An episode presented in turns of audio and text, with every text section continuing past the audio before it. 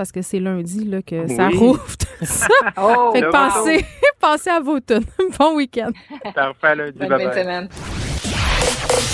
Vous écoutez Geneviève Peterson. Cube Radio. Et on est avec Luc La Liberté. Salut Luc. Oui, salut Geneviève. Bon, on va parler de Kamala Harris. Euh, bien, bien, des gens la voient comme la future euh, présidente des États-Unis. Est-ce qu'elle va être candidate à la présidence en 2024? Ben écoute, j'écrivais justement là-dessus aujourd'hui. C'est intéressant de suivre le parcours de Mme Harris. Malheureusement pour elle, les portes semblent se refermer lentement mais sûrement. Euh, nos auditeurs se disent peut-être, écoute, c'est 2024 l'élection, elle a le temps de se replacer d'ici là. Euh, mais il semble y avoir une tendance. Depuis qu'elle a quitté le, le, niveau ou l'État de, la, Californie, euh, elle a servi comme procureure générale, elle a servi au Sénat en plus.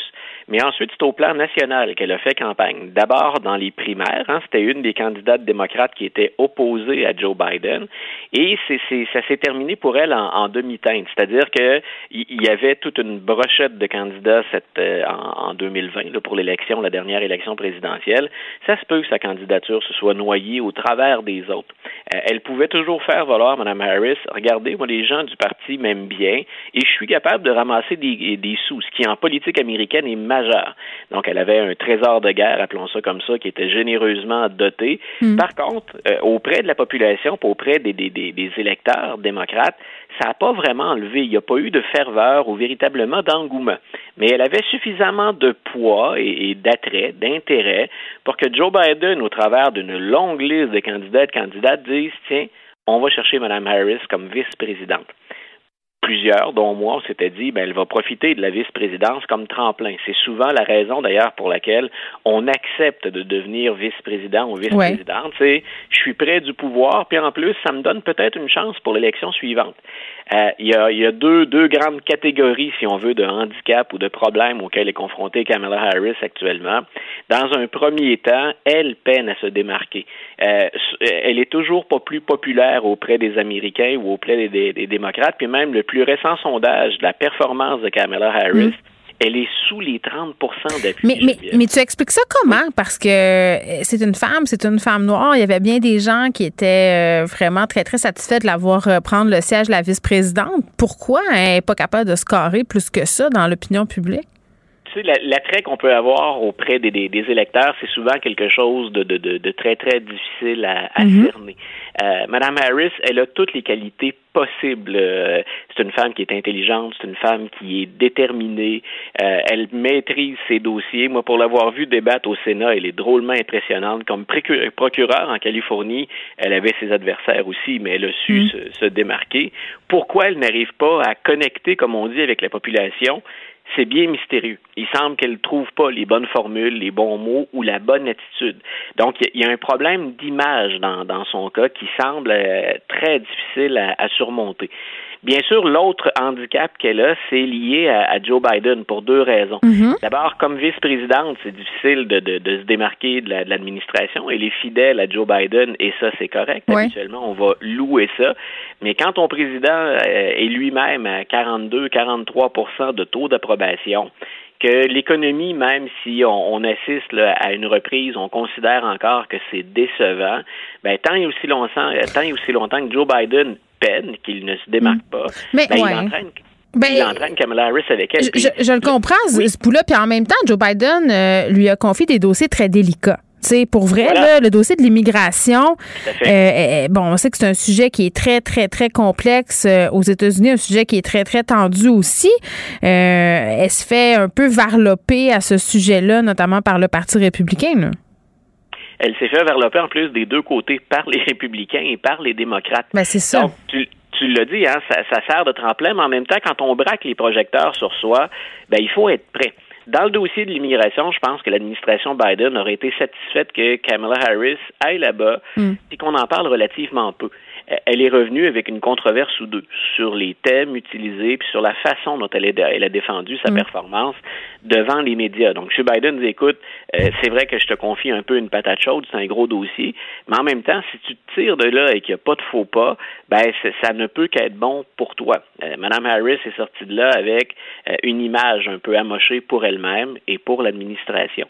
elle ne s'est pas démarquée jusqu'à maintenant non plus, particulièrement quand elle est allée en Europe, quand elle est allée en France. Hmm. Donc, elle, peine à se démarquer, puis bon, on va voir comment M. Biden va gérer la suite. L'autre chose qui est problématique pour Kamala Harris, Geneviève, c'est est-ce que Joe Biden reste ou pas? Puis le président Biden, il va pas nous confirmer ça tout de suite. Donc souvent. Mais premièrement, il est rendu à quel âge là? 78. Donc il va avoir, il va avoir passé le cap du 80 là, en 2024 pour l'élection. Et je ne sais pas si tu te rappelles de ça, parce qu'on a l'impression que ça fait déjà une éternité, mais Biden, pour convaincre les gens, convaincre les démocrates, mais la population en général, il avait fait miroiter pendant les primaires démocrates le fait qu'il pourrait très bien être un président de transition c'est-à-dire bien conscient de son âge, puis qu'il n'était pas éternel, puis que la santé, c'est pas, pas non plus garanti.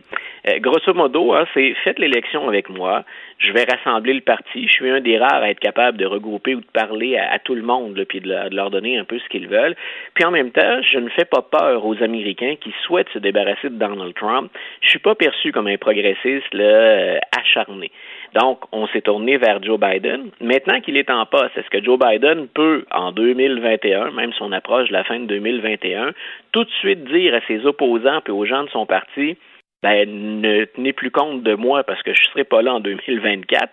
Donc, il mène de très, très gros dossiers, puis il affaiblirait sa position s'il disait aux gens, je m'en vais, je ne serai pas là. Ben, ouais. Donc, ce qu'on donc, il, affaiblirait sa position, mais tant et aussi longtemps qu'il dit qu'il va être là, c'est très difficile pour Mme Harris aussi d'être très agressive dans sa préparation. Donc, elle se doit d'être solidaire. Si, euh, si on fait des bons coups du côté de M. Biden, elle va en profiter. Si elle fait, si on fait de mauvais coups, bien, bien entendu, ça plombe ses chances d'autant. Mais elle est obligée de garder son ambition sur la glace pour le moment. Donc, elle est en novembre 2021 dans une position très, très, très difficile. Oui, bien, sa cote de popularité est très basse et sa cote de popularité est moins grande qu'au moment où Joe Biden était vice-président de Barack Obama en 2009. Oui, voilà, écoute, 28 d'appui, c'est très, très, très faible. Même si on accorde relativement peu d'importance à un vice-président ou à une vice-présidente en moyenne, là, à ce moment-ci d'un mandat, mm. euh, c'est inquiétant. En tout cas, c'est pas un signe encourageant. La pente est très raide pour euh, Kamala Harris. Bon, un petit mot sur Donald Trump. Le seul, l'unique. Je, ris et je ris jaune en, même temps. Euh, on, en apprend toujours un peu plus. Et moi, ce que j'aimerais, c'est qu'on on n'en vienne pas à considérer que c'est normal ou banal ce que dit. Il est-tu lancé, là, son fameux réseau social là, euh, de vérité?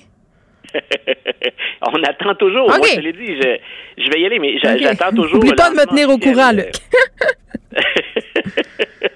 Donc, ce que la, la, plus récente controverse ou déclaration mm. entourant Donald Trump, elle provient d'un livre qui sort qui s'appelle Betrayal, donc la, la, trahison. Et ça a été produit par Jonathan Carl, qui est le correspondant de la Maison Blanche pour le réseau ABC. Et M. Carl s'est assis et a enregistré un échange avec M. Trump pendant 90 minutes.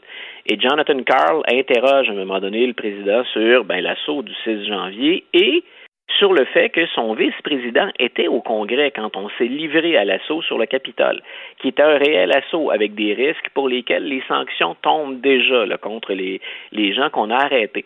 Et M. Trump dit, puis ben, dans une certaine mesure, ça peut se défendre, il dit J'ai jamais vraiment été inquiet pour Mike Pence euh, parce que ben, on était en contact, puis on m'a dit qu'il était en sécurité, qu'il y avait suffisamment de sécurité autour, de lui. Et là, ben, Carl l'interrompt en disant Mais est-ce que ça vous a pas effrayé un peu ou ébranlé mm. euh, d'entendre les gens scander euh, Il faut pendre Mike Pence et le président dit écoutez, faut comprendre ces gens-là. Mais voyons! À, aucun moment, à aucun moment, il ne dit un, ça n'a pas de sens de s'en remettre à la violence, puis il y avait un réel danger. Il dit écoutez, ces gens-là, là, et il dit à, à Carl, écoute, Jonathan, c'est c'est le gros bon sens finalement ce que les gens ont fait. Donc, il faut bien peser ces mots-là parce que c'est encore une importance, les mots, je pense. Ben, j'espère. Euh, c'est le gros bon sens d'attaquer le Capitole puis de menacer la vie du vice-président des États-Unis, le système et les tribunaux, parce qu'il faut se rappeler qu'il y a des dizaines de recours devant les tribunaux. Puis après, il dit qu'il n'y a rien à voir avec le soulèvement, puis qu'il n'y a pas jeté de l'huile sur le feu, puis rien de tout ça. Voilà, donc lui dit, ben écoutez, il faut, faut les comprendre. Ces gens-là mm. étaient en colère, puis ils ont fait, ils ont fait ce qui est normal. Donc, vous avez un ancien président américain qui tient aucunement compte des tribunaux, qui euh, vient cautionner le recours à la violence puis à des attaques, où ce qu'on tentait de faire ultimement, c'était renverser le mm. résultat d'une élection. Oui, ben il n'y a, plus rien qui nous surprend euh, avec Donald Trump. Moi, c'est ce que je pense. Et euh, plus ça avance, plus on en apprend sur ce qu'il a fait, sur ce qu'il va